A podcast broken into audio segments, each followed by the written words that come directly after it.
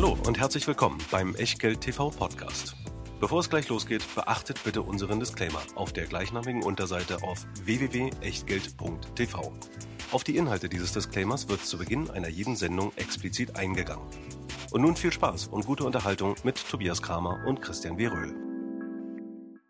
Herzlich willkommen aus Berlin, herzlich willkommen zum Tag der Superinvestoren. Bernard Arnault wäre einer davon, Warren Buffett wäre ein zweiter und zwei weitere kommen auch noch mit dazu.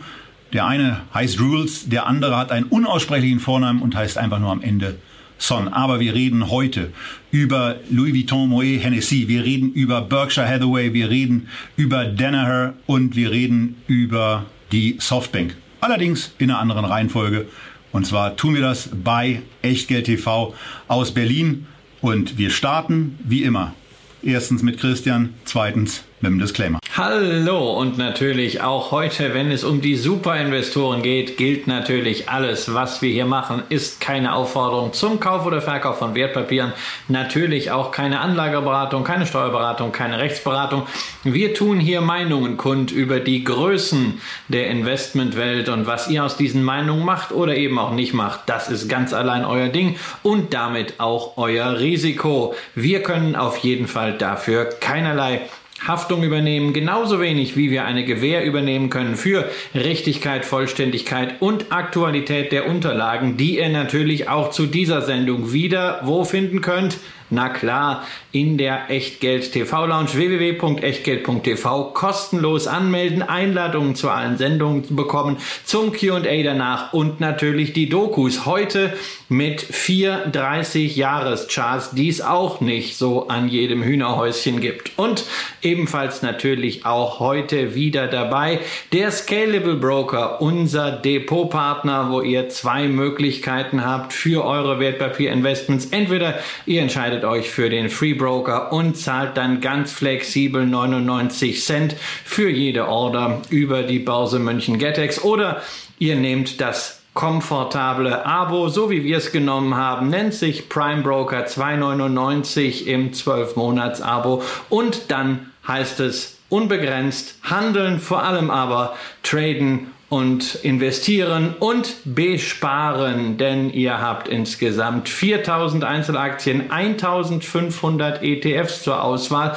Und wenn ihr euch immer noch fragt, hm, soll ich denn jetzt wirklich mal dieses Scalable Depot testen? Dann gibt's jetzt ein zusätzliches Argument. Ja, macht es. Und zwar, wenn ihr es bis zum 18. Mai macht, über den Link hier unten drunter, dann könnt ihr 100.000 Euro gewinnen. Unter allen Neuanmeldungen und allen Empfehlungen werden nämlich 100.000 Euro und noch ein paar andere Barpreise verlust. Aber richtig geil wird's dann, wenn ihr selber schon ein Scalable Depot habt und zumindest einen Freund, eine Freundin von euch werbt, die ein Konto öffnet, denn dann geht als Werbender auch euer Los in den Topf mit rein. Also äh, auch in Abstimmung mit Scalable ausnahmsweise. Wenn keiner eurer Freunde bisher ein Scalable-Konto habt, dann nehmt den Link unten drunter. Ansonsten äh, freut euch im Zweifelsfall zusammen, wenn er gewinnt. Ihr könnt ja auch untereinander irgendwie eine Vereinbarung treffen, dass ihr das beispielsweise teilt, wenn einer von euch beiden gewinnt. Dabei wünschen wir euch alles Gute, aber sagen vor allen Dingen nochmal, sputet euch, denn die Aktion läuft bis zum 18. Mai. Und etwas länger als seit dem 18. Mai laufen die Superinvestoren. Wir haben heute vier Aktiengesellschaften zusammengestellt, die von Unternehmerpersönlichkeiten geführt werden, die seit mehreren Jahrzehnten für diese Unternehmen aktiv sind. Nicht alle mehr in erster in der ersten Reihe, aber zumindest noch als Gesellschafter mit dabei und ja, damit soll es heute losgehen. Wir betrachten natürlich wie es sich gehört und wie es sich alphabetisch dann auch ganz gut anbietet.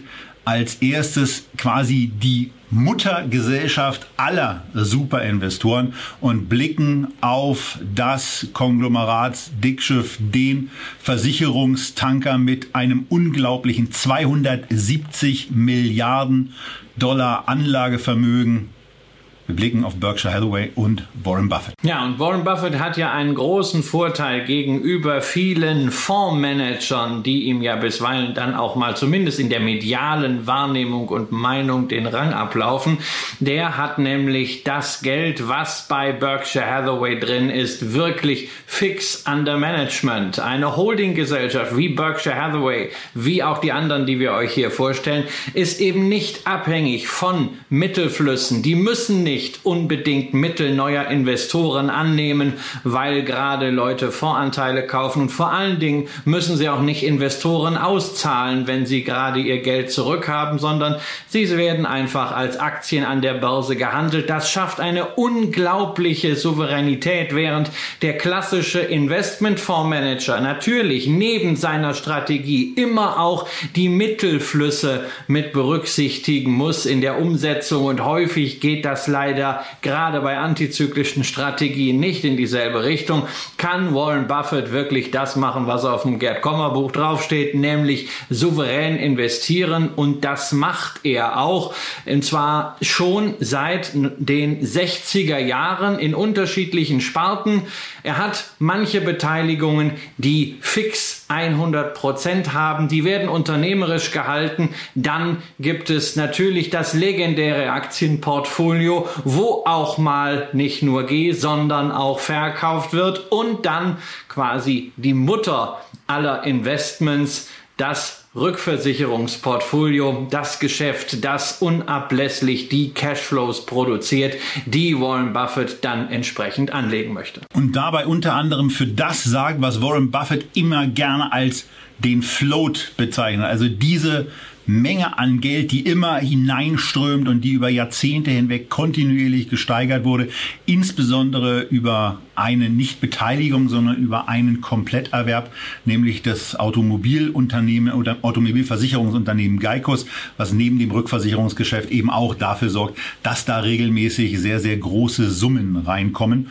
Äh, ansonsten ist nochmal auch bei Berkshire zu sagen, dass er diese Beteiligung oder diese Übernahme ja eigentlich nur deswegen eingegangen ist, weil er sich über den vorherigen Chef von Berkshire so aufgeregt hat, der ihm bei einem Deal um einen Achtel US-Dollar übers Ohr hauen wollte. Und darüber hat er sich so geärgert, dass er die restlichen Aktien einfach aufgekauft hat, den Typen entfernt hat und dann äh, einen der teuersten Fehler, wie er selber gesagt hat, gemacht hat, nämlich sich Berkshire einzuverleiben und sich dann in den ersten Jahren auch um ein etwas nervigeres Geschäft im Bereich der Textilien kümmern zu müssen, weil es da eben nicht so lief. So, und äh, ja, dann sieht man eben, wie auch vor allen Dingen, und das werden wir bei den anderen Grafiken auch jeweils sehen, ohne darauf eingehen zu wollen und äh, es ist aber trotzdem beeindruckend, wenn man eben sieht, was links unten anfängt, was rechts oben dann aufhört. Und hier ist es eben so,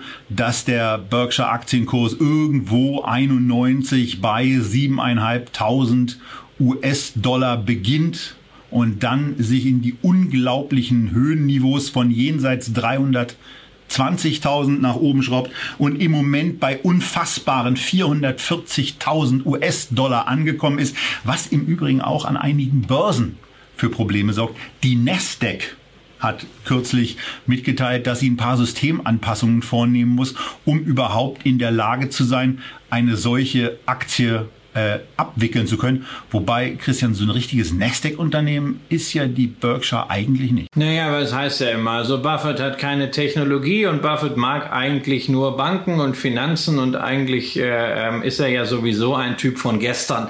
Nur da muss man ein bisschen ins Portfolio reinschauen und äh, natürlich auch die Unterscheidung machen, äh, die ich eben schon mal angesprochen hatte. Auf einer Seite die 100% äh, Beteiligung, die strategisch auch ewig gehalten werden. Auf der anderen Seite ähm, das Investmentportfolio, was ja auch momentan, äh, glaube ich, so um die 140, 150 Milliarden Dollar alleine schon mal schwer ist. Wenn wir aber zunächst mal darauf gucken, was hat er denn in diesem Bestandsportfolio, wo es in der Regel 100 Prozent sind, dann stellen wir fest, es sind nicht mal 30 Prozent äh, Umsatzanteil in diesem Versicherungsbereich. Dafür zum Beispiel 24 Prozent Manufacturing, wo unter anderem eine Firma drin drinsteckt, über die wir im Zuge der Infrastrukturinvestitionen schon gesprochen haben, nämlich Clayton Homes. Wir hatten die börsennotierte Variante, den börsennotierten Wettbewerber Lenner vorgestellt, aber Warren Buffett ist mit Clayton Homes mit bei den Marktführern dabei, wenn es um den US-Häuslebauerboom geht. Dann 20 Prozent zum Umsatz bringt McLean, eine Firma, die man hierzulande kaum kennt, die komplette Infrastruktur für den Großhandel vor allen Dingen bei Lebensmitteln in den USA bringt. Im Energiebereich ist er auch sehr, sehr stark, zählt auch da natürlich allein durch die gesamte Größe, auch wenn der Energiebereich nur 10 Prozent des Gesamtportfolios ausmacht, äh, zu, natürlich zu den größten Netzinfrastrukturbetreibern und auch zu den größten erneuerbare Energien-Investoren. Und knapp 10 Prozent vom Umsatz macht auch eine Division aus, über die wir letztens hier auch gesprochen haben, mit Blick auf die beiden kanadischen börsennotierten Gesellschaften, sozusagen auch Wettbewerber Burlington North Santa Fe. Das ist das Eisenbahngeschäft, was er ja auch nochmal ganz besonders herausgehoben hat in seinem letzten Shareholder Letter. Aber ein Unternehmen fehlte in dieser Aufzählung und das überstrahlt da im Grunde genommen alles. Denn es zeigt dann eben auch, dass wenn da eine Marke ist, wenn ein Burggraben da ist, dass auch Buffett bereit ist, in Technologie zu investieren. Wir hatten das hier schon mehrfach besprochen. Auch die aus unserer oder zumindest aus meiner Sicht damals trotz des sehr, sehr hohen Investments eigentlich zu niedrigen Herangehensweise, denn über Apple hat er in mehreren Interviews im Jahr 2017 und 18 gesagt, dass er gerne eigentlich 100 Prozent dieses Unternehmens besitzen würde. Nun gut, nun sind es immerhin 5,28 Prozent der Aktien, die dann einen Wert ausmachen von 117 Milliarden US-Dollar und somit einen sehr, sehr ordentlichen Anteil an dem 270 Milliarden US-Dollar schweren Wertpapierportfolio von Berkshire ausmacht. Und auch an der Gesamtmarktkapitalisierung, natürlich. Das dürfen wir ja nicht vergessen. Das sind dann, auch ein ja, das sind, dann, das sind rund 15 Prozent. Ja, und wenn du dir jetzt gängige Indizes mal anschaust, ähm, global, da ist der Tech-Anteil, der ja ein Information Technology und Software Anteil ist,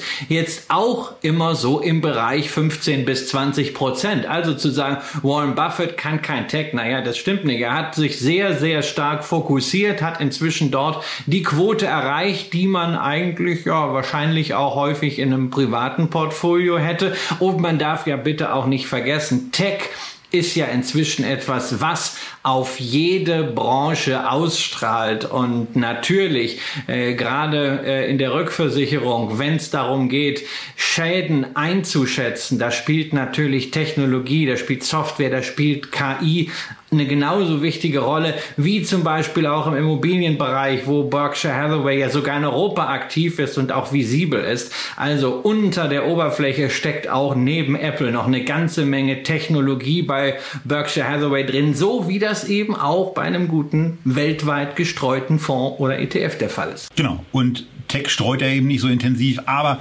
wir haben das ja auch bei der Apple-Besprechung und bei den Apple-Besprechungen schon verschiedene Male umrissen, was in diesem Unternehmen alles drin ist. Wer das nochmal nachgucken muss, der geht, ein, der geht einfach auf die Wertpapierliste auf echtgeld.tv und guckt mal nach Apple und äh, wenn er da noch nicht so im Thema drin ist, dann ist er es hoffentlich nach einem unserer Videos. Vielleicht guckt man sich auch einfach zwei oder drei dazu an. Ansonsten findet ihr eben in unseren Unterlagen die Top 25, die Top 25 Holdings von Berkshire. Ja, und leider Gottes eben die Top Holdings zum 31.12. Denn dafür ist jetzt diese Sendung wahrscheinlich ein oder zwei Wochen zu früh. Für andere Programmpunkte, die noch kommen, ist sie übrigens einen Tag zu früh. Wir nehmen ausnahmsweise an einem Dienstag auf, am 11.05.2021 und die Portfolien der Superinvestoren sind für das erste Quartal zum großen Teil noch nicht gemeldet. Das von Berkshire ist es leider noch nicht, sodass wir das in einer späteren Sendung vielleicht nochmal aufnehmen werden. Aber hier ist vor allen Dingen darauf auch abzustellen, dass es hier zwei wirklich alte Männer gibt, die seit über 50 Jahren Aktionärsvermögen vermehrt haben, auch schon vor dem Langfristchart, der bei uns 1991 einsetzt. Denn es gibt Aktionäre, ich habe in Omaha mal welche kennengelernt, da ist es immer noch so, dass sich der eine Aktionär darüber freut, dass sein Nachbar nicht bei 10,50 Dollar eingestiegen ist wie er, sondern bei 11,20 Dollar. Und ähm, das ist dann eben ein Thema für den Gartenzaun. Aber wenn ihr mal überlegt, diese 70, diese 70 Cent Differenz, äh, wenn man dann eben 100 Dollar hatte, dann ist das eben mitunter dann schon mal eine Aktie mehr. Naja, und eine Aktie sind heute eben die erwähnten 440.000 US-Dollar. Wenn ihr denn die A-Aktie haben wollt, und glücklicherweise ist es auch so, es gibt auch eine sogenannte B-Aktie, die wird dadurch erzeugt, dass jemand eine A-Aktie weggibt und dann 1500 B-Aktien dafür bekommt.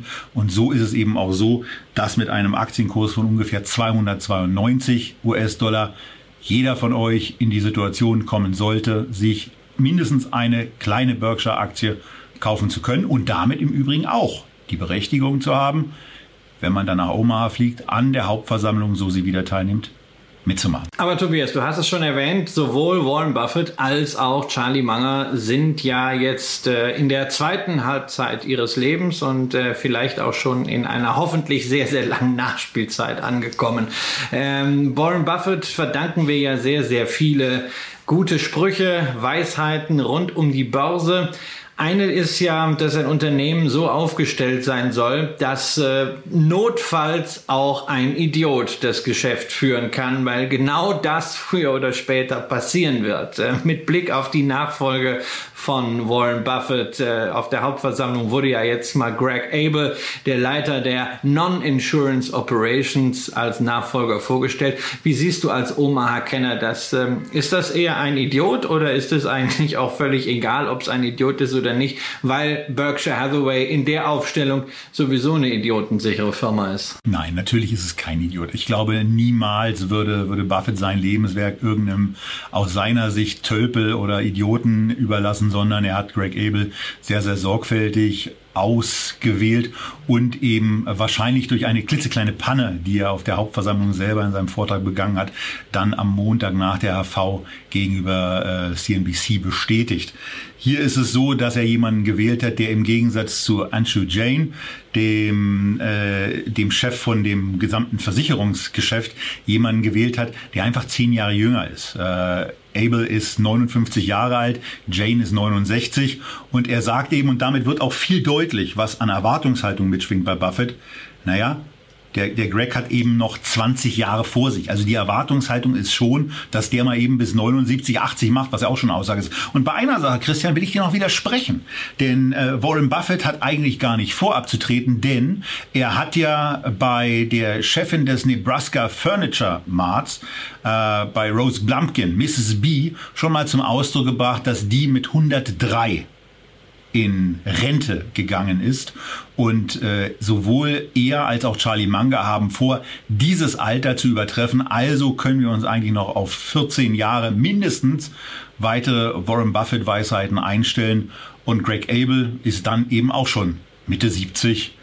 Sollte Warren Buffett irgendwann dann doch mal das Zeitliche segnen. So, und damit sind wir mit der ersten Aktie durch. Denn äh, ob wir Bo äh, Berkshire Hathaway jetzt aktuell kaufen wollen oder nicht, das klären wir zum Ende, wenn wir die anderen auch noch durchhaben. Und die anderen, da sind wir gleich beim Wort, nämlich D wie Danaher. Ich glaube von den Persönlichkeiten her sicherlich die unbekannteste Gesellschaft, die wir uns hier herausgepickt haben, obwohl inzwischen auch die deutlich dreistellig ist bei der Milliarden Market Cap in US-Dollar. Aber Stephen und Mitchell Rails, die beiden Gründer von Danaher, haben nicht ganz die Strahlwirkung eines Warren Buffett oder auch eines Bernard Arnault oder eines äh, Monsieur Son, der ja auch noch kommt.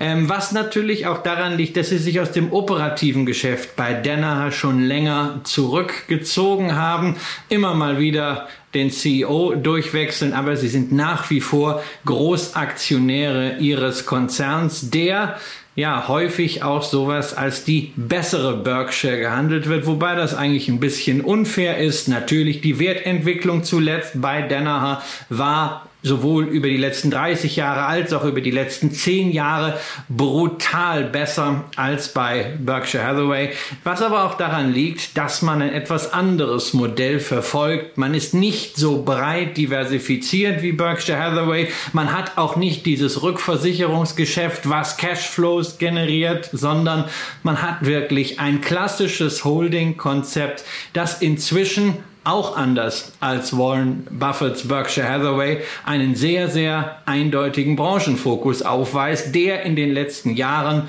ziemlich im Trend lag, auch was Bewertungen angeht und äh, im ersten Quartal Tobias äh, nochmal obendrauf gesattelt hat. Ja, und äh, genauso draufgesattelt, und jetzt setze ich mal lieber die Brille auf, genauso draufgesattelt hat dann eben auch der Kurs, der mittlerweile bei 259 US-Dollar angekommen ist und nur noch mal zur Erinnerung.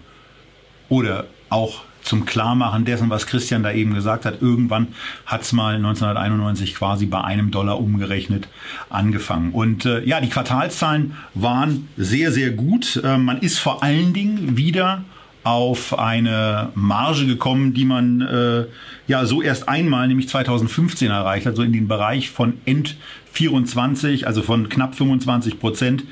Ähm, das ist etwas, was Danner lange nicht gesehen hat, wobei das mit der Marge bei dem Unternehmen auch immer so ein bisschen schwierig ist, denn äh, wenn der erste Blick dort drauf geht und ähm, ich dann eben auch nicht so präsent habe, wann dann irgendwelche Unternehmen aus dem Konzern rausgenommen wurden und quasi in die eigene Freiheit entlassen wurden, dann sieht das irgendwie so ein bisschen eigenartig aus, weil so im Bereich von den jetzt erreichten 22,2 und äh, von auf der TTM-Betrachtung 24,8 Milliarden US-Dollar Umsatz, die sie machen, da ist es eigentlich, wenn man sich mal beispielsweise 2012 anguckt, nur ein relativ schwaches Wachstum oder wenn man sich 2016 anguckt, wo man auch schon bei 16,9 war.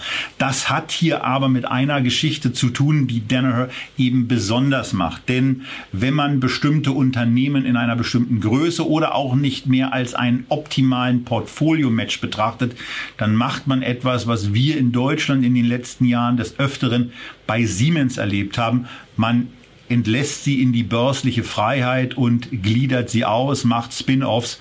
Und Christian einstellen wir ja gleich vor, aber das passierte bei Danaher in den letzten fünf Jahren eben an zwei Stellen. Und das ist eigentlich etwas, was man dann in diese also immer noch beeindruckende, aber eben nicht so stark ausfallende Umsatzsteigerung mit einbeziehen muss. Ja, das muss man natürlich äh, an zwei Seiten mit einbeziehen. Einerseits bei den Zahlen, Gewinn- und Verlustrechnung, Bilanz, andererseits natürlich auch bei der Rendite der Aktionäre, weil 2016 hat man eben obendrauf noch diese Aktien äh, des Messinstrumentenbereichs äh, äh, ja sozusagen geschenkt bekommen, dazu bekommen. Fortive heißt er, äh, ist seitdem äh, börsennotiert, hat es nicht immer ganz einfach gehabt, äh, sowohl operativ als auch von der Kursentwicklung. Aber deswegen kann man ja auch sagen, oh, deswegen hat man es herausgegeben, um es in die Eigenständigkeit äh, zu entlassen. Und 2019 wurde dann auch die Dentalgruppe unter dem Namen Envista rausgegeben. Die schauen wir uns dann auch nochmal an. Aber wichtig natürlich zunächst erstmal, was ist denn jetzt in Danaher drin? Gut, es sind im Wesentlichen drei Bereiche. Der kleinste Bereich mit so etwa 15 Prozent Umsatz, das ist der Bereich Environmental und äh, Applied Services. Das ist ja so ein bisschen Umwelttechnik, einiges rund um das Trendthema Wasser, Wasserreinhaltung, Wasseraufbereitung, aber auch so ein bisschen was, wo man nicht so ganz weiß, wo man es einsortiert. Nichtsdestotrotz können das natürlich sehr erfolgreiche Firmen sein.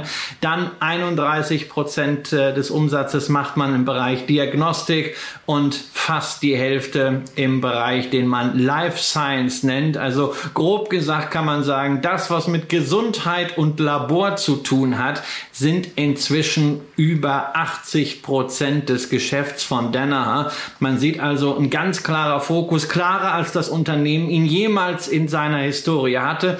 Deswegen, wenn ihr zum Beispiel im Internet nach der Sektorklassifizierung schaut für Danaher, da lest ihr häufig Life Sciences oder sogar Medizintechnik, je nachdem wie die Terminologie ist. Denn diese Holding hat sich inzwischen da einen gewissen Klumpen eingefangen, insbesondere mit dem Deal, den man zuletzt gemacht hat. Denn man hat für sage und schreibe 21 Milliarden äh, Dollar vor einiger Zeit bei General Electric eingekauft und hat einen Bereich übernommen, der nennt sich Cytiva. Der ist insbesondere insbesondere für Medikamentenfertigung und alles, was in der Diagnostik bei Biotechnologie und Biopharma zu tun hat, berühmt und den hat man seitdem schon kräftig aufgemöbelt. Da hat man gut eingekauft, als GE gerade Geld brauchte und was loswerden wollte. Und dazu kommt natürlich auch der Trend der Zeit, denn alles, was mit Corona zu tun hat, in Laboren sich abspielt, mit Testungen, aber natürlich auch mit der Forschung an Wirkstoffen und Impfstoffen gegen das Virus, das hat sehr häufig mit diesen Geräten von Danaher zu tun. Und insofern ist es kein Wunder, dass die Umsatzdahlen im ersten Quartal nicht nur wegen dieser Konsolidierung so durch die Decke gegangen sind, sondern dass das Business wirklich besser läuft als je zuvor. So, und ähm, ansonsten läuft es eben auch ganz gut. Also die Schätzungen für 2021 sagen voraus, dass es 27,7 Milliarden US-Dollar Umsatz gibt. Das ist dann gegenüber 2020 2020 eben schon mal ein sehr, sehr kräftiges Wachstum, was es äh, so in der Form naja, wissen wir gar nicht, ob es das länger nicht gab. Äh, bezogen auf 2022 und 2023 wird dann, wird dann wieder konservativer geplant. Aber offensichtlich glauben Analysten, dass diese Marge jenseits der 20 Prozent etwas ist, was nachhaltig sein wird. Zumindest geht man in 2023 bei erwarteten 30,3 Milliarden US-Dollar Umsatz davon aus, dass die Aktie 9,70 Dollar Gewinn pro Aktie macht.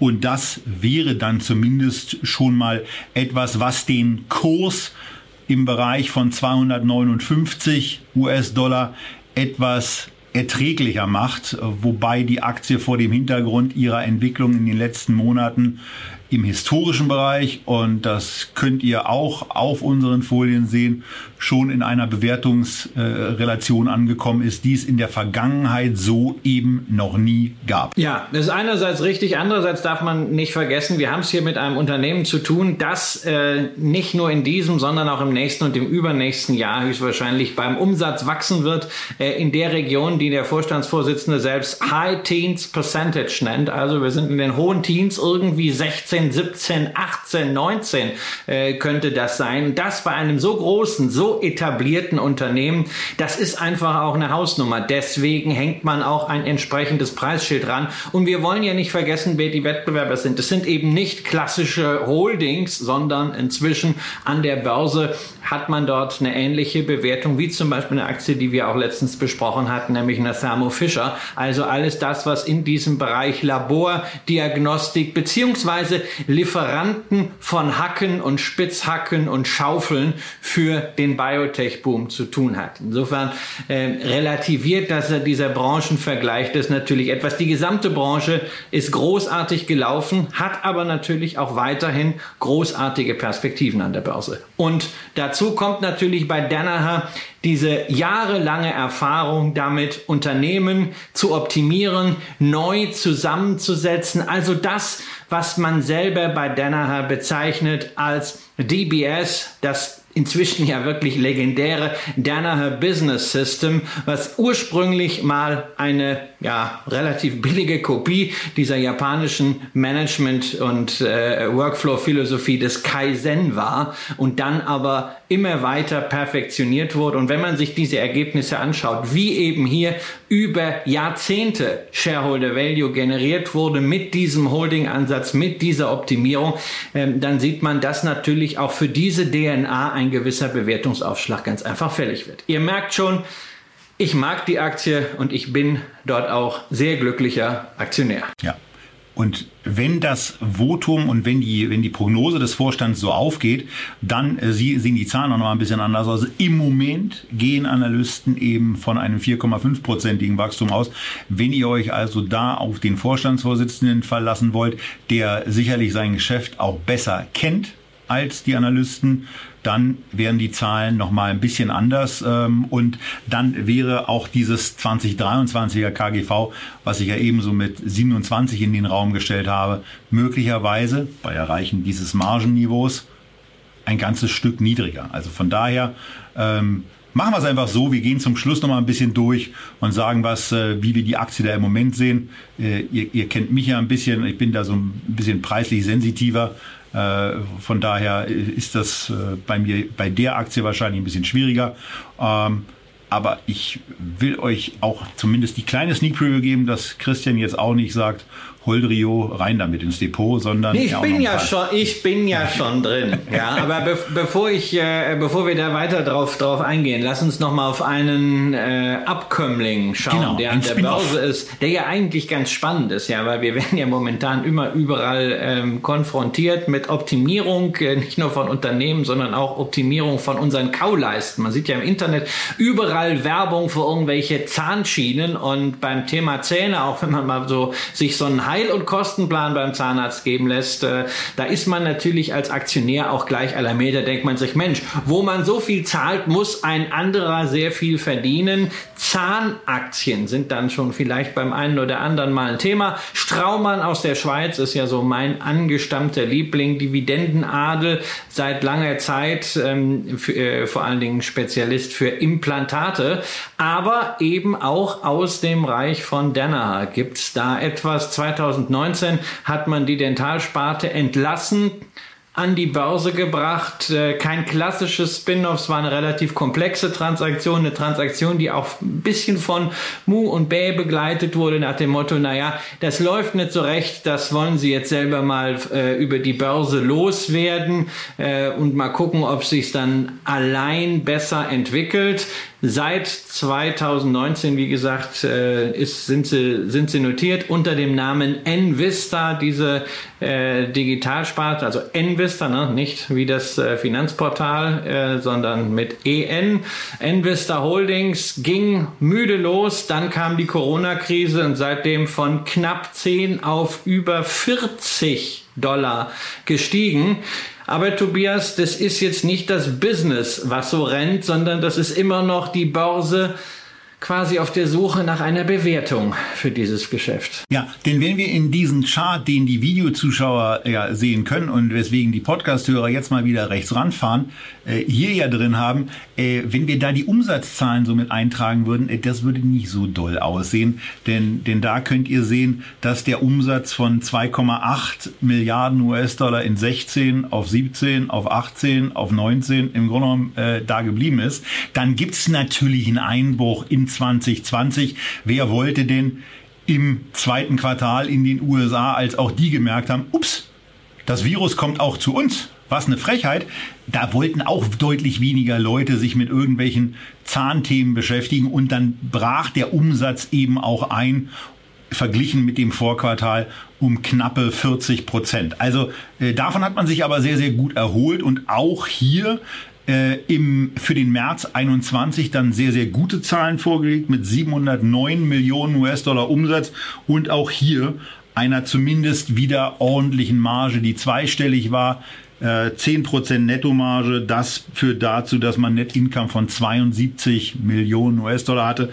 Ja, aber trotzdem, es ist, es, es, es bleibt dabei, äh, dass die Aktie dadurch nicht unbedingt äh, preiswert ist. Denn bei einem Kurs von 45 US-Dollar haben wir hier bei diesem Unternehmen jetzt eben ähm, ein PE-Ratio von ja, 66 und äh, das ist dann eben doch schon mal recht ordentlich.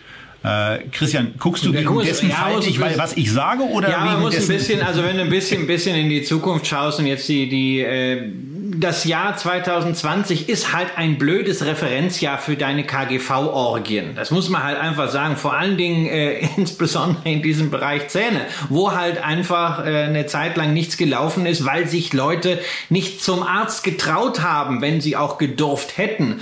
Ähm, und das ist ein Problem für viele Zahnärzte gewesen. Man hat das auch an den Zahlen von Straumann äh, gesehen. Da ist wirklich ein solches Corona-Loch. Da sind natürlich jetzt dann auch Aufholeffekte drin. Und wenn man mal ein bisschen nach vorne schaut, auch die super nimmt, die Envista jetzt schon für das erste Quartal gemeldet hat, dann kann man natürlich auch mal so Richtung 1,95, äh, 2 Euro für das Gesamtjahr 2021 schauen.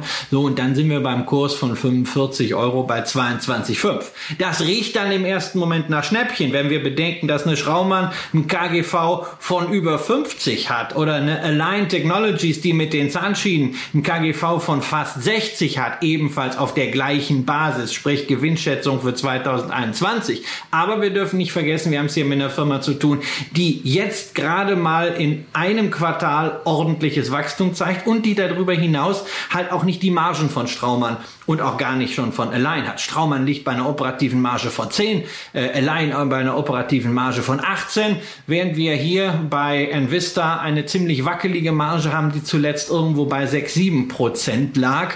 Ähm, und natürlich, wir haben auch nicht dieses B2C-Geschäft mit diesen Zahnschienen hier, sondern wir haben im Wesentlichen einen Ausrüster für Zahnärzte und Zahnkliniken hier, der vor allen Dingen bildgebende Verfahren, kieferorthopädische Instrumente macht. Aber da kann schon was gehen, insbesondere weil zwei Drittel der Umsätze recurring sind, also wiederkehrend. Sprich, ähm, es sind Verbrauchsmaterialien, während man die ursprünglichen Maschinen eher günstiger abgibt. Äh, das haben wir mal bei Intuitive Surgical äh, gezeigt. Also ein bisschen so ein Abo-Modell drin. Ich finde das Unternehmen sehr spannend würde aber gerne sehen, dass da nicht nur Basiseffekte drin sind. Und wenn wir jetzt sagen, okay, jetzt kommt da das Basiseffekt nochmal erstmal in den USA, das Corona-Quartal 2, dann ist das was, was ich mir auf die Watchlist lege, mal für Q2, Q3, mal schauen, ob die ihren positiven Trend da bestätigen. Momentan würde mir dann noch der Glaube fehlen. So, und damit können wir eigentlich die Envista auch abschließen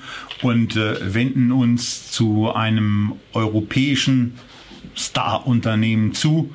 Christians Liebling und äh, damit sind wir, Christian, bei LVMH. Ja, also ne, ne, eigentlich immer so genannt als äh, Luxuskonglomerat, stimmt natürlich auch. Aber letztendlich ist es ja eine Holding quasi geführt wie ein Private Equity Unternehmen inzwischen, eben geführt nicht von anonymen Fondsmanagern, sondern vom Gründer beziehungsweise vom Erbauer des Unternehmens selbst. Bernard Arnault, inzwischen einer der reichsten Menschen der Welt aufgrund der Kurssteigerungen der LVMH-Branche. Was wichtig ist, er ist derjenige, der LVMH in der heutigen Form zusammengezimmert hat. Aber er ist nicht der Gründer von LVMH und er ist auch nicht der Spross der Familie Louis Vuitton. Ganz im Gegenteil, die Familie gibt's immer noch. In vierter Generation sitzen die tatsächlich immer noch in der Kreation und in der Kundenbetreuung Einzelne.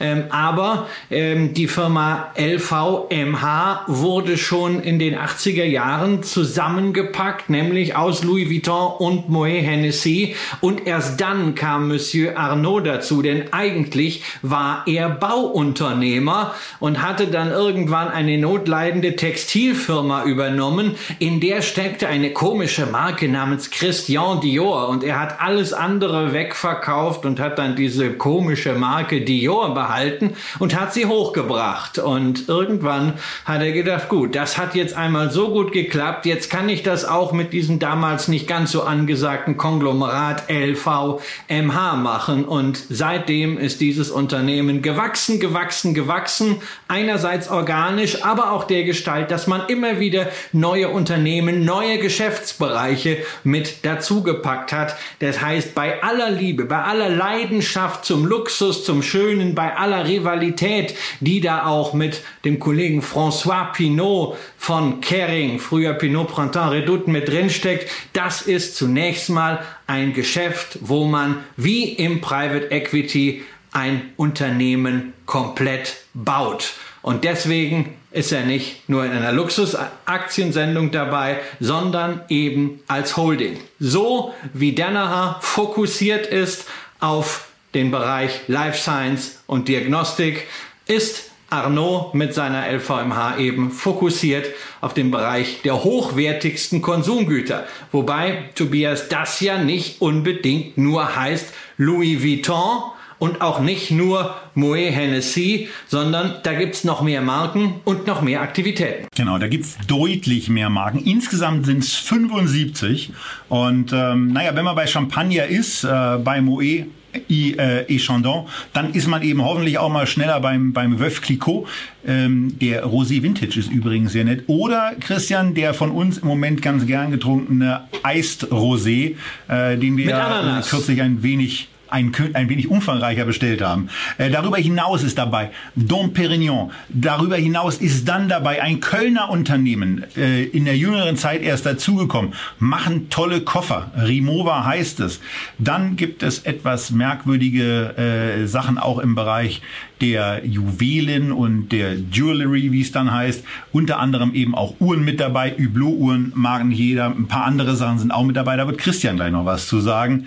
Äh, Takoya ist eine weitere Marke, die man sich irgendwann einverleibt hat und die eben zu diesem, zu dieser Markenvielfalt führt.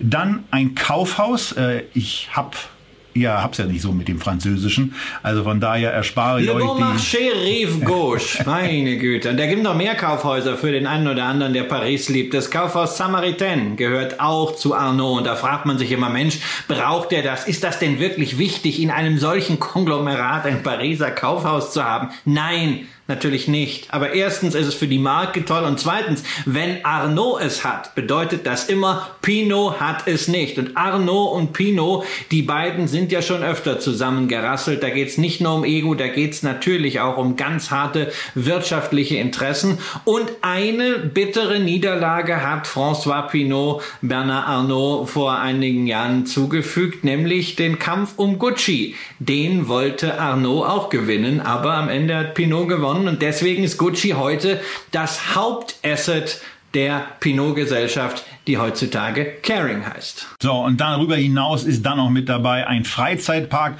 eine Hotelkette, ähm, die die für außergewöhnlichen Luxus sowohl in Rio de Janeiro als auch in verschiedenen anderen Städten dieser Welt steht. Und ähm, das alles hat man eben mit dieser einen Aktie namens LVMH im Depot. Ein unglaublich beeindruckendes Unternehmen, was es im Übrigen auch geschafft hat, sehr, sehr, sehr beeindruckend zu wachsen. Natürlich nicht im Jahr 2020. Da ähm, hat auch Corona heftige Bremsspuren hinterlassen. Aber trotzdem, wenn ihr hier mal euch denkt, dass wir da einen Chart eingezeichnet hätten, dann würde auch dieser Umsatzchart, der in 2006 hier bei 15,3 Milliarden Euro startet, bei im Dezember 2019 vermeldeten 53,7 Milliarden angekommen sein. Und jetzt darf man schon mal sehr, sehr gespannt sein, wie dann das Jahr 2021 und insbesondere auch mit Blickrichtung auf das Jahr 2022 sich da die Zahlen entwickeln. Das zweite Halbjahr des Jahres 2020 war schon wieder sehr, sehr gut, so dass man in den Bereich der 2019er Umsätze zurückkehren kann. Und auch das erste Quartal war etwas, mit dem, mit dem LVMH und auch die Aktionäre sehr zufrieden waren und was auch beim Aktienkurs dafür gesorgt hat, dass er jetzt eben bei 626 Euro steht, die Marktkapitalisierung bei 315 Milliarden. Ja, und ähm, damit äh, ist man eigentlich, wenn man die Aktie hat, denke ich, sehr, sehr zufrieden. Insbesondere, Christian, wenn man unsere Dezember 2018 Sendung gesehen hat, wo wir ja beide dann gesagt haben, dass jetzt ein wirklich sehr, sehr guter Moment ist, in genau diese Aktie zu investieren. Ja, es gibt diese guten Momente. Ähm, momentan ist sie natürlich äh, sehr, sehr teuer bewertet, ähm, weil irgendwie alles Gute zusammenkommt. Es ist eine unglaublich solide Bilanz. Es ist ein Markt, der sehr, sehr stark wächst, der hohe Margen hat und äh, darüber hinaus hat man halt ein Geschäft, was sich brutal erholt hat. Ähm, es gibt ja bei Louis Vuitton, Moet Hennessy immer nur äh, zum Quartals Stichtag 1 und 3 die Umsatzzahlen, also keine kompletten Quartalsberichte, aber diese Umsatzzahlen haben es echt in sich, insbesondere weil man äh, gleich schon äh, in der Präsentation, die auch im Internet abrufbar ist, äh, den Vergleich zum ersten Quartal 2019 also vor Pandemie gewagt hat und in der wichtigsten Sparte Fashion and Leather, wo also unter anderem Louis Vuitton und Christian Dior mit dabei sind, also wo es um das äh, Modegeschäft und die Accessoires, die Handtaschen und so weiter geht, äh, was 50 Prozent vom Umsatz ist, da liegt man beim Umsatz im ersten Quartal 37 Prozent höher. Und zwar 37 Prozent über dem Wert von Anfang 2019. Das heißt, man hat nicht nur die ausgebügelt, sondern man hat in der wichtigsten Division richtig drauf gesattelt und zwar das in allen Jurisdiktionen, wobei natürlich Asien hier ganz klar der Motor ist, auch für die teureren, für die ganz hochmargigen äh, Produkte, insbesondere dann auch diese Maßanfertigung. Ähm, heißt aber nicht, dass man in diesem tollen Reich keine Baustellen hat. Ähm, äh, bei Parfüm und Kosmetik äh, ist man noch leicht unter dem Niveau von vor der Pandemie. Das haben wir aber auch bei anderen Unternehmen gesehen, dass so Luxuskosmetik noch nicht wieder geht. Da muss man mal gucken, wie sieht das aus, wenn in Europa die Lockdowns vorbei sind. China allein hat da auf jeden Fall nicht gereicht. Und dazu die Schmuckdivision, die hat nur 7% Umsatzanteil. Man hat ja jetzt Tiffany dazu gekauft, um das mal richtig aufzumöbeln, dann wird's mehr. Aber da soll man sich auch nichts vormachen. Da hat man einiges zu tun, bis man diesen dann doch recht ordentlichen Kaufpreis wieder drin hat. Aber das ist ja genau der Job einer Private Equity Gesellschaft, Unternehmen zu erwerben und dann hochzubringen, das weltweite Netzwerk, alle Kanäle und natürlich auch die guten Leute dafür. Das hat LVMH und das ist natürlich auch die Wachstumsformel für die nächsten Jahre. Du kannst ja im Luxusbereich organisch bei bestehenden Marken nicht unbegrenzt mit hohem Tempo wachsen, weil sonst verlodderst du den Brand. Das heißt, die Chance, wie du wirklich überproportional wachsen kannst, schneller als der Markt ist, indem du deine Marktzugänge nutzt, um immer mehr anzudocken. Deswegen die Diversifikation in die Höhe und in die Breite, die wir in den letzten Jahren gesehen haben. Das werden sie weitermachen. Die Bilanz ist gesund dafür und es gibt ja noch das eine oder andere Unternehmen, was dazu passt, insbesondere wenn man mal Luxus ein bisschen breiter definiert. Äh, es ging ja durch die Nachrichten, man habe Birkenstock übernommen, was ja jetzt nicht so die klassische Luxusmarke eigentlich ist, obwohl diese äh, Latschen ja nicht gerade günstig sind.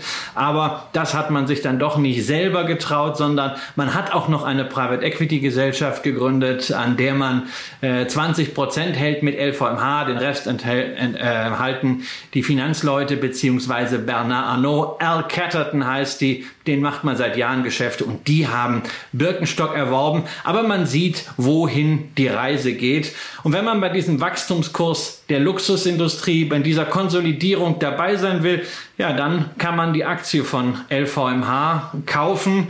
Man kann natürlich alternativ auch immer so einen Fonds kaufen, irgendeinen aktiven Investmentfonds mit 2% Managementgebühr oder irgendeinen ETF, aber letztendlich habe ich doch hier ein Unternehmen mit einem Fondsmanager, der nicht angestellt ist, sondern der richtig Skin in the Game hat, mehr als die Hälfte der Stimmanteile, etwas weniger der Kapitalanteile liegen bei der Familie Arnaud. Nachfolge ist auch gesichert. Kinder sind schon im Unternehmen und da bin ich einfach sehr gerne mit dabei beim aktuell drittreichsten Menschen der Welt. Es muss ja nicht sofort mit vollem Einsatz zu jedem Preis sein. Ja, und spekuliert wird darüber, wer diesen Konkurrenzkampf der Nachkommen oder auch der Familie, es sind nicht nur eigene Kinder von Arnaud, sondern auch aus dem familiären Umfeld Leute im Unternehmen, wer da das Rennen macht.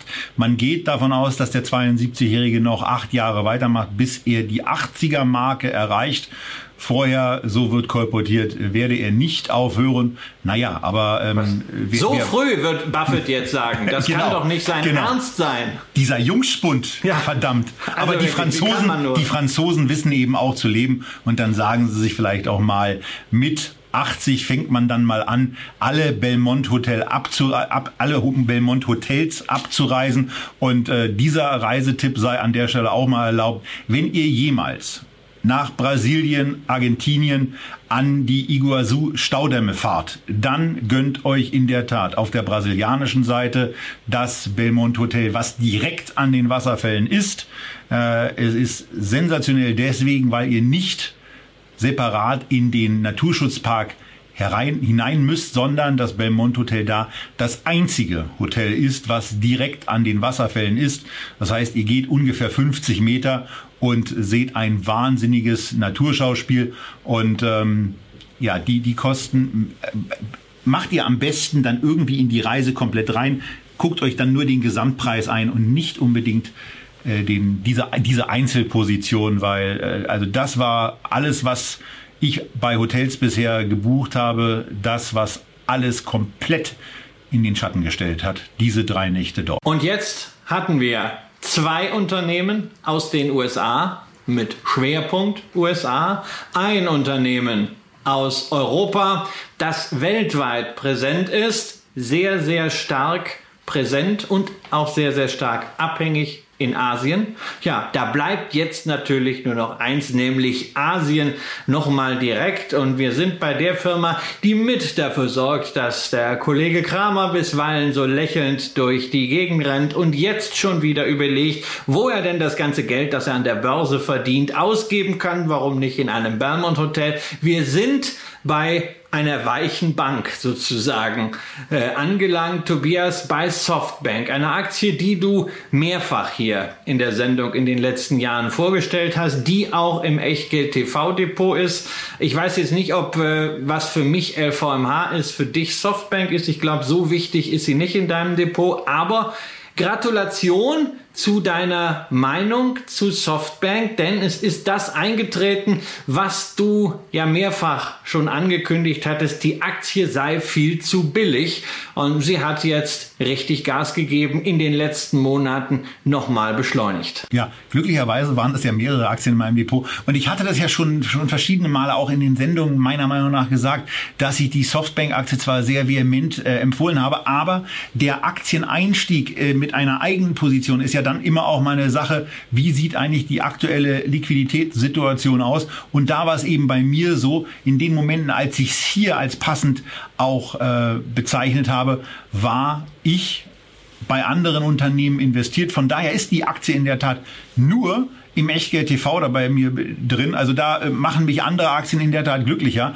Aber ich freue mich natürlich, dass in der Tat hier dieser drastische ja vom Unternehmen auch lange Zeit auf der Website zum Ausdruck gebrachte und täglich früher aktualisierte Bewertungsabschlag dazu geführt hat, dass man ein breiteres äh, Universum an Investoren gewonnen hat. Naja, wobei man auch sagen muss, man hat natürlich auch einiges selber dazu beigetragen, denn Softbank hat ordentlich Aktien zurückgekauft, weil sie eben gesagt haben, dieses Unternehmen dieses Unternehmen ist eben eines, äh, wo man auch mal sagen kann, äh, wir sind in der Situation, dass wir unsere Aktie als deutlich zu günstig einschätzen und dann kaufen wir sie eben eigentlich selber. Das, was wir ja in den Sendungen auch immer wieder von Vorständen erwarten, dass in einer solchen Situation, wo man die eigene Aktie als zu günstig ansieht, so eine Maßnahmen auch opportun sind. Softbank hat es gemacht, die Aktienanzahl ein bisschen reduziert. Aber man sieht an der Gesamthistorie bei Softbank eben auch, dass äh, Licht und Schatten äh, in der Vergangenheit da sehr, sehr nah beieinander lagen. Denn am 15. Februar war es, dass ein 21-jähriges All-Time-High, also fast 21 Jahre, es war der 18. Februar im Jahr 2000, wo Softbank auf 10.111 Yen notierte und dieser Kurs wurde eben zum ersten Mal wieder am 15. Februar 2021 erreicht. Und ähm, das macht eben auch deutlich, dass in diesem Unternehmen schon mal etwas drin war, was man zu viel, deutlich zu viel Fantasie nennen konnte. Diese ist dann irgendwann entwichen und hat zu einem dramatischen Kursverlust geführt, wo auch der Unternehmensleiter über 95 Prozent seines Vermögens verloren hat. Ja, also der 95 Prozent, wenn man wirklich zum schlechtesten Zeitpunkt reingegangen ist. Und damit ist Softbank natürlich eine Warnung vor dem Hype-Investing. Ja, wenn man sich diesen Chart anschaut. Es gibt ja gar nicht so viele Charts, die diesen Hype damals so reflektieren. Microsoft wäre eine andere Aktie, die hat auch 15 Jahre gebraucht, um dann anschließend äh, neue Hochs zu erreichen. Aber die meisten Unternehmen fallen ja dann immer dem sogenannten Survivorship Bias auf der falschen Seite anheim. Die gibt's nämlich gar nicht mehr und man kann sich das nicht mehr anschauen. Aber bei äh, Softbank gilt das Motto, etwas hat überlebt ähm, und sie haben es halt so gerade eben geschafft. Mitverantwortlich dafür natürlich die Beteiligung an Alibaba.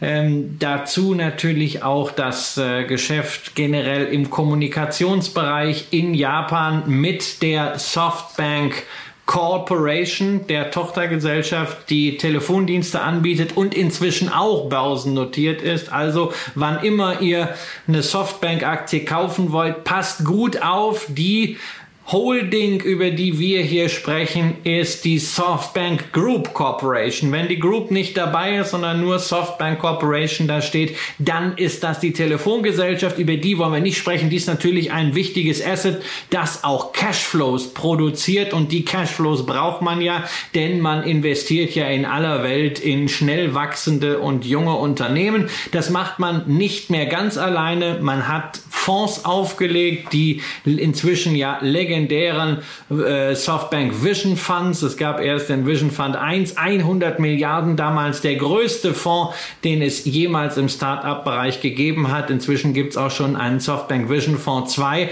Ja, und man ist inzwischen darüber an 131 Firmen beteiligt. Häufig ist es auch so, dass man selber was auf der eigenen Bilanz hat, dann noch was im Softbank Vision 1 und manchmal auch parallel im Softbank Vision 2. 131 31 Firmen, aus denen möchte man 10 bis 20 IPOs haben. Das natürlich auch dann die Stellschraube für die Gewinne.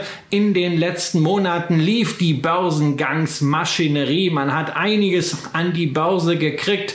Beispielsweise Coupang, den Amazon von Südkorea sozusagen brutal erfolgreicher Börsengang jenseits der 50 Milliarden Market Cap. Man hat eine Beteiligung an eToro, an dem Broker, jetzt über einen Spec äh, an die Börse bringen können. Man hat sich geeinigt mit Grab und äh, Altimeter auf einen Spec-Börsengang und sogar WeWork. Ja? Die Nummer, wegen der ich ja Softbank im letzten und vorletzten Jahr eigentlich gar nicht mehr ernst nehmen konnte, wo man Milliarden reingepumpt hat über Jahre, dann bei 46 Milliarden einen Börsengang machen wollte und dann gab es plötzlich nichts mehr und man musste das Unternehmen wirklich retten, sonst wäre es in die Insolvenz gerutscht. Und man hat es nicht mal zu 10 Milliarden platziert bekommen. Genau, also das war genau. ja ein Wertverfall in dieser quasi. ganzen Spanne, der war der Brutal. absolute Wahnsinn. Und das in der Zeit vor Corona. Ja, und jetzt ist natürlich dieses ganze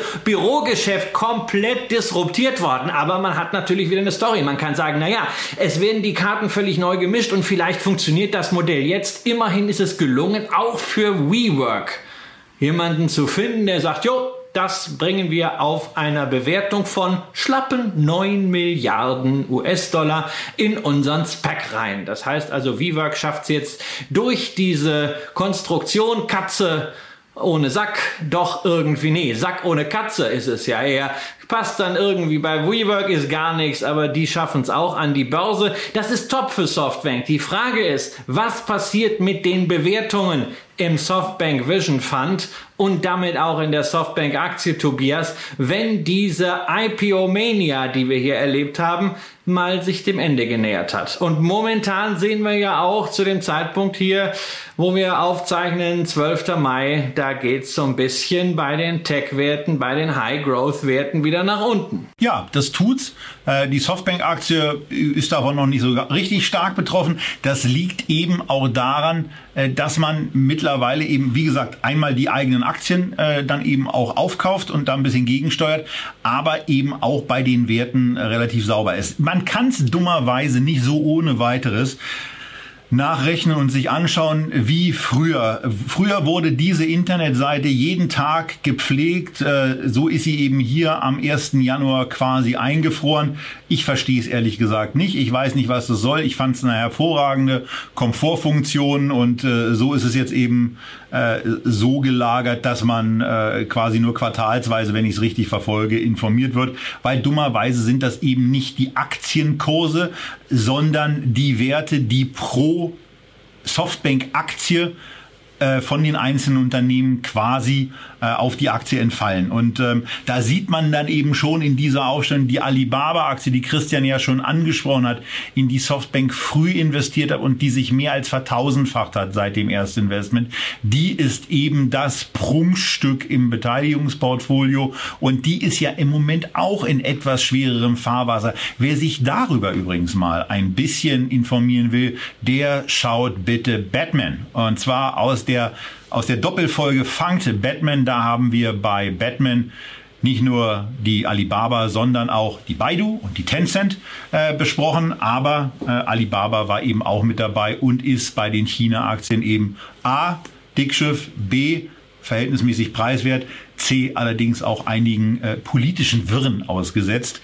Äh, die durch Jack Ma und äh, eine Ansprache, die er vor einem knappen halben Jahr mittlerweile gehalten hat und wo er dann bei der chinesischen Regierung in Ungnade gefallen ist, eben speziell zu erwähnen. Ansonsten seht ihr die anderen Beteiligungen. Äh, aber von daher, ich mache mir eigentlich nicht so sehr Sorgen, dass jetzt dieses ganze, dass jetzt dieses ganze, diese ganze Start-up-Ökonomie nochmal so zusammenbrechen könnte, wie wir es im Jahr 2000 gesehen haben. Da machen mir andere ähm, bilanzielle Merkwürdigkeiten auf der Notenbankebene zugegebenermaßen mehr Sorgen bei Softbank und bei den Unternehmen, die ja auch einen relativ geringen Anteil an der Gesamtaktie haben. Ihr könnt hier sehen, der Vision Fonds 1 macht quasi 2000 Yen pro Aktie aus, der Vision Fonds 2 macht 500 Yen pro Aktie aus, also 2500 Yen bei einer Aktie, deren Equity Value bei 15.000 festgeschrieben wird, also weniger als 20 Prozent. Äh, Prozent hängt insgesamt vom, von den Vision Fonds ab. Da würde ich mir nicht so, nicht so sehr schlaflose Nächte machen, sondern einfach sagen, äh, das ist eine Aktie, äh, die man aus meiner Sicht, und damit kommen wir vielleicht auch zu, nach, äh, nochmal nach vorne laufenden Rückrunde, ähm, nämlich der Ansichten, die Christian und ich haben. Was macht man im Moment, wenn man investiert ist?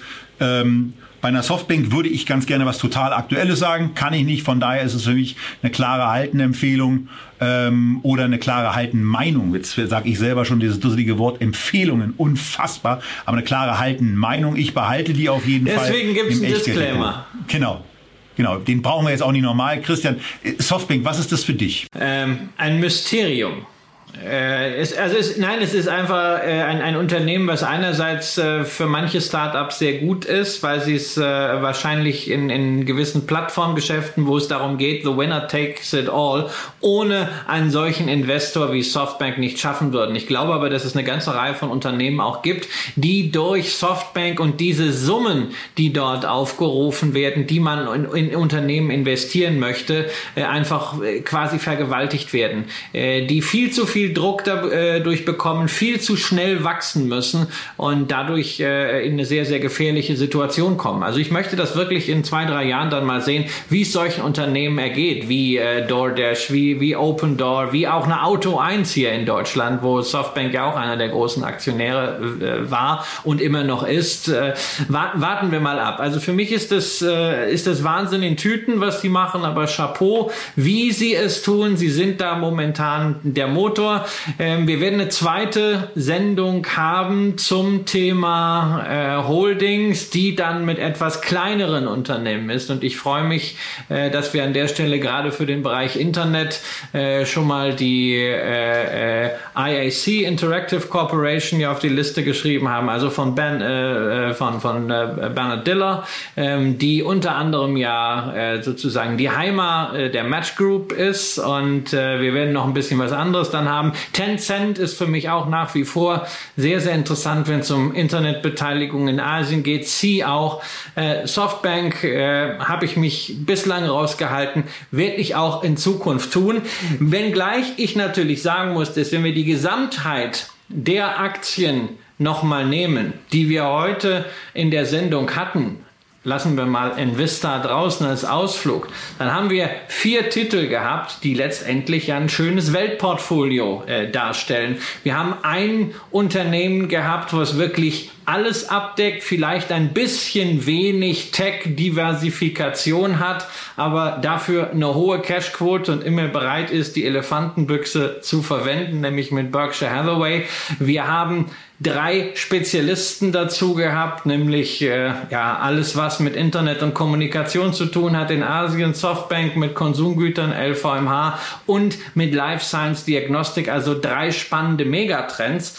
Und letztendlich sind für diejenigen, die sagen, ach, ich möchte mal was anderes haben, was nicht das Weltportfolio mit dem ETF ist, sondern vielleicht daneben so ein kleines Weltportfolio aus extrem souveränen Investoren, die nämlich eigenes Geld haben in Milliardenhöhe und damit entscheiden können, ähm, auch eine Möglichkeit, diese vier gleichgewichtet in einen Sparplan zu packen.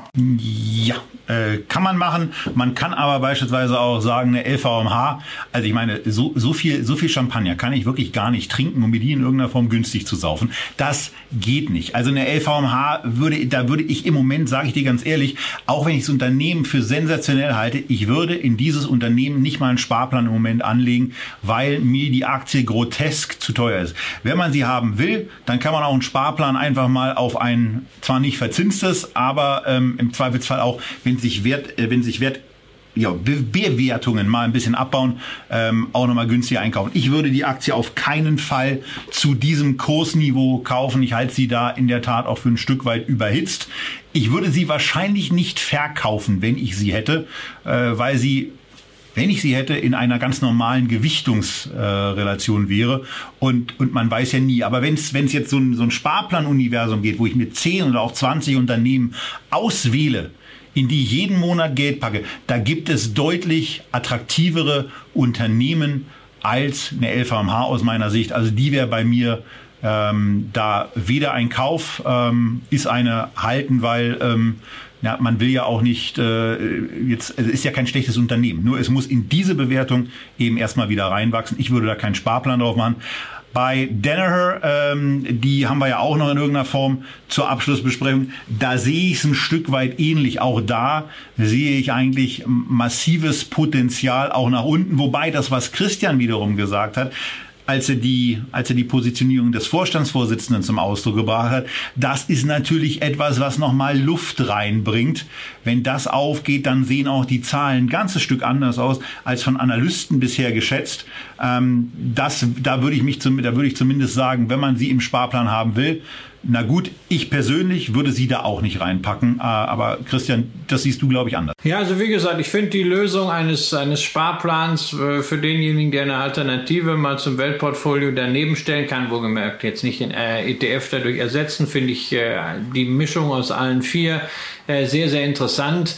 Ich bin auch jetzt nicht der Meinung, dass man Sparpläne dergestalt optimiert, dass man dann pausiert. Es gibt ja vielleicht auch Leute, die haben schon LVMH-Sparplan und die denken jetzt an dieser Stelle, oh Gott, oh Gott, der Kramer, der würde jetzt den Sparplan pausieren. Also ja, würde vielleicht. Ich würde das persönlich nicht machen. Ich würde den Sparplan einfach laufen lassen. Das ist die Geschichte eines Sparplans, äh, ähm, dass man da systematisch Aktien kauft. Vielleicht kann man einmal im Jahr überlegen, ob man diesen langen Sparplan, äh, den Sparplan Zusammensetzung so noch weiterhin gut findet findet. Äh, aber ich würde da nicht ständig aktuell dran herumschrauben. Es ist viel zu viel Arbeit. Insbesondere, wann nimmt man denn den Sparplan wieder auf? Die Erfahrung lehrt, wenn man einmal anfängt, an den Sparplänen herumzuschrauben und dann mal pausiert, dann fällt die Aktien, hat man natürlich recht gehabt und dann fällt sie nochmal und fällt sie nochmal, dann verpasst man es hinterher die guten Kurse, weil es könnte ja noch weiter runtergehen, dann hat man Angst und dann weiß man ja, haha, es hat sich ja gelohnt, am Sparplan rumzudoktern, dann macht man das künftig auch und nee, also dann braucht man keinen Sparplan mehr, dann kann man einfach selber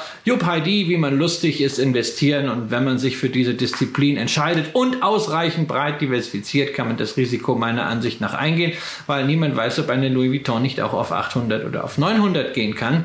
Äh, ähm, das, das ist eben auch möglich. Wenn es um einen Einzelkauf geht, äh, wäre für mich die allererste Wahl Berkshire Hathaway aus dem äh, Kreis der Unternehmen, die wir heute besprochen haben, äh, weil man sich damit äh, ein sehr schönes, breites Portfolio und natürlich auch äh, einen kleinen Anteil an 145 Milliarden Cash einkauft. Und äh, das ist immerhin noch besser, als das Geld selber auf dem Konto liegen zu haben. Und im Zweifel wird Warren Buffett und Charlie Munger und das Team in der Lage sein, in der richtigen Situation mit diesem Geld auch etwas zu machen. Und ihr habt da quasi Zugriff auf einen Fondsmanager mit der günstigsten Total Expense Ratio, die es weltweit gibt, denn Warren Buffett bekommt weiterhin ein sehr, sehr günstiges und niedriges Gehalt von 120.000 US-Dollar.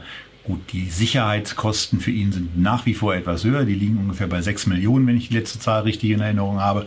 Aber äh, das ist eben auch bei anderen Unternehmen so, dass Sicherheit für die Unternehmenschef Geld kostet, aber das Gehalt darauf bezogen, da ist Warren Buffett sensationell günstig und ähm, kann sich das ja auch ganz gut leisten mit den paar Berkshire-Aktien, die er immer noch selber hält. Äh, ich bin da ganz bei Christian bei dem Thema, welche Aktie ist hier die relevanteste für in der Tat ein Kauf. Äh, das ist auch bei mir die Berkshire. Und ähm, ja, das wäre es an der Stelle eigentlich, ohne die Sparplandiskussion in dieser Runde nochmal zu vertiefen. Das machen wir gleich ein bisschen in QA. Und wenn ihr auch mal bei QA mit dabei sein wollt, dann meldet euch einfach für die Echtgeld TV Lounge an. Dann bekommt ihr die Einladung, so wie es Christian am Anfang gesagt hat. Ansonsten bleibt uns zum Ende dieser Sendung nur zu sagen, wie üblich, vielen Dank für euren Like. Vielen Dank auch für euer Kommentieren dessen, welches Unternehmen ihr für besonders gut oder auch ähm, aus eurer Perspektive für zu teuer oder zu doof oder zu schlecht informieren haltet.